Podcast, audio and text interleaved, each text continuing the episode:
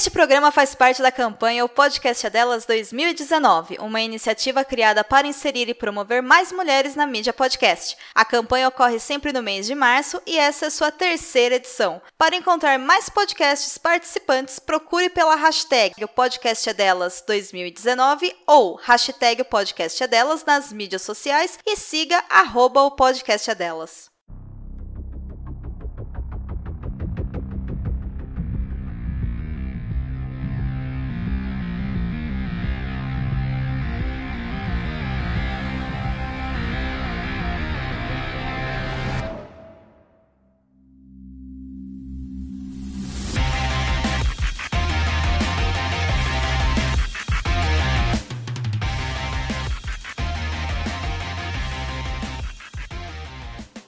E estamos de volta com o BBcast, o seu podcast de automobilismo e outras nerds. Eu sou o Rubens Neto, seu host, e no episódio de hoje vamos falar sobre o Pix da cidade do México. Mas antes vamos agradecer aos nossos apoiadores, Ricardo Bannerman, Maia Barbosa, Eliezer Teixeira, Luiz Félix, Arthur Felipe e Thiago Bullet. Para falar da etapa mexicana da Fórmula E, eu tenho aqui comigo nos estúdios do BB Press a Cíntia Venâncio, a nossa colunista sobre a categoria. Bem-vinda, Cíntia. Olá, oi todo mundo do Boletim do Paddock. Primeiro podcast sobre a Fórmula E. Digamos que eu estou me desculpando por não ter conseguido acompanhar no dia e ter conseguido eh, escrever o review, mas hoje a gente está com um podcast e com um convidado super especial, né, Rubens? Isso mesmo, Cíntia, mas olha só que recompensa que você trouxe para nossos ouvintes e leitores. Hoje aqui conosco nós temos como convidado o famoso e querido Sérgio Milani. Opa, obrigado pelo famoso. Opa, obrigado, gente. Salve. Primeiramente, aí, obrigado aí pelo convite. Você tá aqui. Então, o ouvinte ouvinte tendo aí pra, é, participação no, no, no, podcast.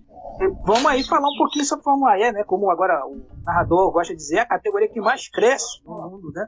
Prazerzaço estar aqui com vocês aí, discorrendo um pouco sobre o assunto. O bacana do que a gente estava conversando agora na coxia é que é exatamente isso, né? A Fórmula E se tornou a queridinha, a namoradinha dos fãs de automobilismo. Porque mesmo você gostando de Fórmula 1, Stock Car, Indy, é, NASCAR, Endurance, qualquer outra categoria de automobilismo, a Fórmula E chama atenção, né, Cíntia? E faz com que a gente preste atenção, assista ela com um outro olhar. É, exatamente, exatamente.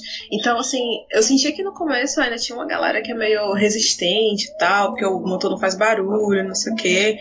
Mas, até pelos comentários nas redes sociais, eu tenho visto que o pessoal tá muito mais uh, disposto a, assistir, assistir uma vez e gosta e tal, porque é, ela é muito legal, assim. É, o pessoal diz que não gosta, mas se dá uma chance, com certeza você vai gostar. A questão, né, Cíntia, é justamente há uma resistência ainda grande. O pessoal fica falando, ah, é motor trama, é motorzinho de dentista, então, mas você nota, como você vai acompanhando né, os, aí os grupos de Facebook, uh, de automobilismo geral, né, aí nas redes, está começando a ter essa, essa quebra de, de paradigma. E o pessoal está olhando com um, um outro. Né, e tem a, a facilidade agora né, de a gente ter um, oficialmente, oficialmente aqui no Brasil, de um monte de brasileiro. Né? Uh, você ainda agora com o Nasser né, fazendo a estreia agora no, uh, no México, você tá, tem agora três brasileiros, quatro brasileiros no correndo. Então já aumenta tam, também a visão. É, a, a, a, mídia já, já, já, já dá um, um olhar diferente.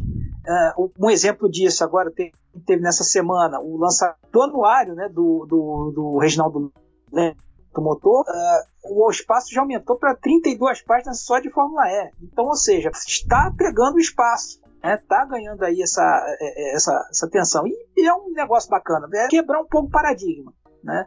Talvez no início o pessoal ache um pouco chato, sim, por causa do barulho, ou da falta de barulho, como alguns falam, mas uh, uh, uh, tem que entender a dinâmica, tem que entender que é uma abordagem diferente tiver uma boa. Se a galera tiver boa vontade, compra o bagulho e tá comprando. Como muito bem falou o Milani, com quatro pilotos brasileiros no grid, nós voltamos a ter aquela identificação a uma categoria quando existe mais de um brasileiro competindo. Isso é bem bacana. Ainda hoje tivemos a notícia, né, Cíntia, do lançamento do carro da Mercedes, que vai participar da categoria agora, bem como a gente vê também produtos que utilizamos no dia a dia patrocinando a Fórmula E, o que nos atrai mais e o que gera essa identidade nossa do dia a dia com a categoria. Ah, com certeza. Eu que ando de Mercedes todo dia, como motorista, é, eu consigo ver isso também. Não, brincadeira. É. mas, é, mas é muito legal ver esse crescimento da categoria, ver as grandes montadoras investindo. A Mercedes não é novidade, né? Porque ela já tinha sido anunciada tem um tempinho. Mas é legal ver a coisa é, se concretizando mesmo, entendeu? Hoje eles mostraram como é que deve ser o carro para o ano que vem, né, para a próxima temporada. E que venham as outras, né? Que venham a Porsche e de repente venha uma Ferrari, aí quem sabe? Boatos, quem sabe, né? Agora, dentro na pauta, Cintia, eu vou pedir para você falar rapidinho sobre o Quali, sobre a pole conquistada pelo Pascal Verlaine e esse ressurgimento dele, né? Que ele retornou muito bem à categoria, a Fórmula E no caso. Isso, e ressurgiu bem, é, embora as primeiras corridas dele não tenham sido lá, é, principalmente a primeira, né, que ele saiu. Aliás, o começo do Verlaine na Fórmula E já foi meio estranho, porque ele não pôde participar da primeira etapa, que a Mercedes não liberou.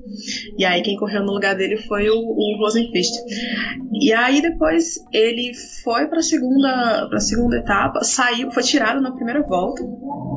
E aí conseguiu melhorar lá em Santiago e agora é, conseguiu uma pole muito boa para a Mahindra e a Mahindra está se destacando muito nessa temporada.